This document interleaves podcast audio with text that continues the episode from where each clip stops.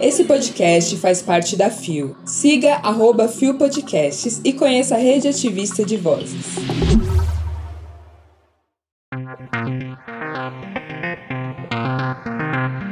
Vaquinha que foi criada para ajudar Daniel após a morte do parceiro chega na meta. As contribuições de pessoas LGBTQIA+, para a economia brasileira. Giro BDB. Sexta-feira, 31 de março de 2023. Hoje é Dia Internacional da Visibilidade Trans. E aí, transexuelens? E aí, gatinha? Olá, eu sou Zé Henrique e este é mais um Bom Dia Bicha. Levanta, viada, vamos assim. O seu podcast diário de notícias sobre as comunidades LGBT QIAP+. Seis e ônibus. Deu no IG Queer. Vaquinha para pai que ficou sozinho com cinco filhos alcança a meta. Publicado em 27 de março de 2023, o site não informou a pessoa responsável pela matéria.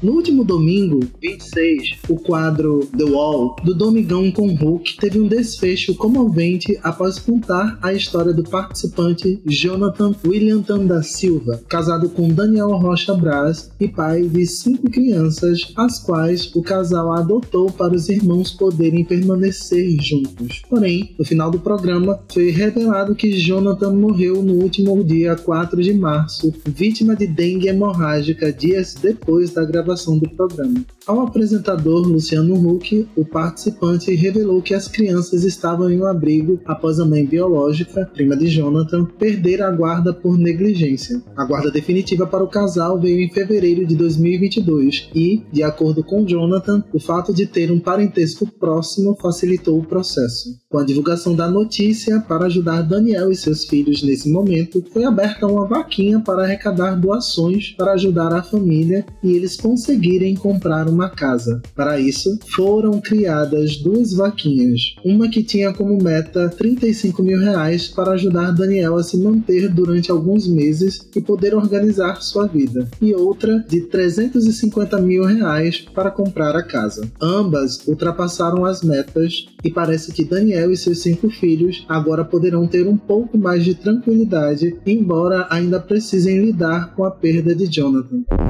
Eu tava com a TV ligada nesse dia, mas não dei muita bola porque eu não curto muito esse The Wall. No dia seguinte, vi um tweet que viralizou e fiquei em prantos porque a história deles é muito linda, apesar de todas as dificuldades quando decidiram ficar com as cinco crianças, claro. O sistema é foda.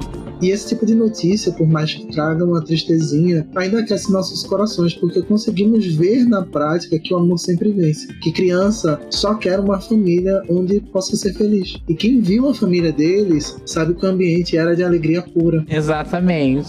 Daqui eu desejo toda a sorte do mundo e todo o amor que o mundo puder oferecer a Daniel e seus cinco filhos. Não esquece, o link da matéria tá aí na descrição do episódio. Deu no CNN no plural. Pessoas LGBTQ têm muito a oferecer economicamente para o país, diz a empreendedora. Publicado em 28 de março de 2023 por Amanda Garcia. A cantora, empreendedora e fundadora da Nhai, Raquel Virginia, avalia que a população LGBTQIA+, tem muito a oferecer economicamente para o país ela, que é uma mulher trans, dedica sua empresa a prestar consultoria e criar projetos de diversidade para empresas. Estamos começando a ter compreensão forte e precisa de que a nossa contribuição é fundamental para o desenvolvimento de novos produtos, design e ideias, afirmou a CNN Rádio no CNN no plural. Segundo Raquel, a perspectiva da população LGBTQIA+, é única na sociedade, já que a vida das pessoas trans e da comunidade como um todo é cheia de desafios e resiliência. Podemos levar isso para a vida empresarial. Nossa construção como profissionais, nesse sentido, tem muito o que oferecer. É impressionante como o empreendedorismo LGBT tem desenvolvido coisas incríveis. Ela, que está em Harvard justamente para o evento sobre diversidade e empreendedorismo, disse que essa percepção está cada vez mais forte. Tá pensando o quê, amour? Poderosíssima como a espada de um samurai. LGBT queria mais, movimenta tudo, inclusive a economia brasileira. A direita surta! Bora tirar da cabeça que a gente só serve pra ser caricata, porque tem uma pessoa das nossas comunidades empreendendo em todos os lugares inimagináveis, além de ainda levarmos aquele estereótipo do familiar bem-sucedido. Todo dia eu choro porque eu não sou essa pessoa. Que tristeza. E vamos de atraque e de sucesso. O infinito é a meta. Tem muito festival com diva pop pra gente ir, mas pra isso precisamos de quê? De aro. Tudo bom? O link pra conferir a matéria na íntegra tá aí na descrição do episódio. Eu digo Pedro, você completa junto comigo. Sampaio, vai! Chutou a porta do armário e tá militudo nas pautas, gente. Eu tô passada. Eu sei, eu sei. O Pikmani tá aí mesmo, mas só de não estar fazendo a Vitão, a Harry Styles, a gente já respira um tiquinho mais aliviado. Vacila pra tu ver. Bora dar uma rapidinha comigo? Bora. Porque agora está começando o Giro BDB. Vamos falar de coisa boa? E não é da Top Term, hein? Mona. Hoje, no Dia Internacional da Visibilidade Trans, é uma delícia trazer essa notícia aqui de que a gente voltou a dar o nome certo na ONU. Em uma publicação no site do Ministério dos Direitos Humanos e da Cidadania, a informação é de que o Brasil rejeitou recomendações antigênero tanto do Egito quanto da Rússia que haviam sido adotadas pelo desgoverno anterior. Chupa, queridas! A secretária nacional dos Direitos das Pessoas LGBTQIA+, do Ministério, Similarra, afirmou nesta quinta-feira que o reconhecimento da autoidentificação de gênero é essencial para a defesa das vidas trans. Nada menos que isso, comunidades. Só mais. Eu quero aplausos.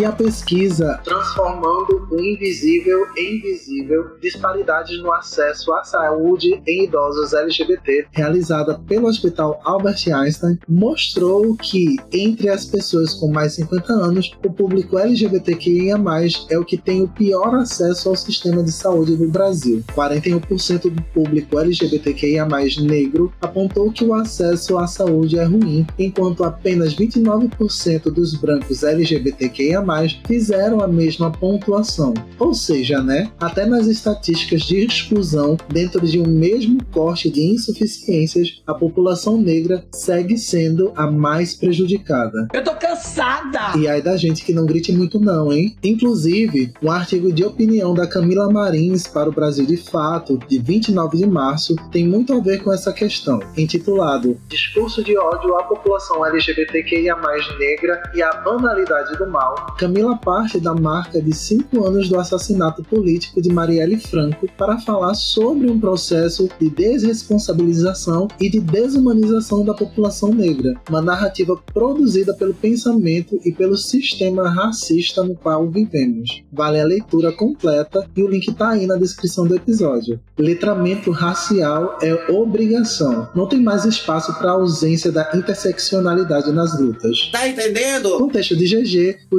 Giro BDB vai ficando por aqui. Nesse sextou gostosinho, mas com uma mão no joelho e outra na consciência. Na próxima sexta tem mais. Chegamos ao final de mais um Bom Dia Bicha! Hoje é sexta-feira. E sextou, beberes! Churrasquinho, cervejinha gelada e vamos dar dali o. Eu tô aqui querendo ficar meio adoentada, mas firme e forte porque a semana de caos da professorinha acabou. Deixe ela que ela é da educação. Tem tanto ano de prefeitura. Ela? Mas conta aí pra gente. Curtiram nossa semaninha trans? Procuramos fazer essa homenagem ao dia de hoje e só gatinhas deliciosas pintaram por aqui para brilhantar esse podcast que eu sei que vocês amam. Babado, maravilhoso, amei. Inclusive, mudando de assunto, tô aqui pensando que daqui a pouco o coelhinho vem comer meus ovos. Mona. Epa, quer dizer, vem trazer meus ovos da Páscoa. Nós vamos descer abaixo.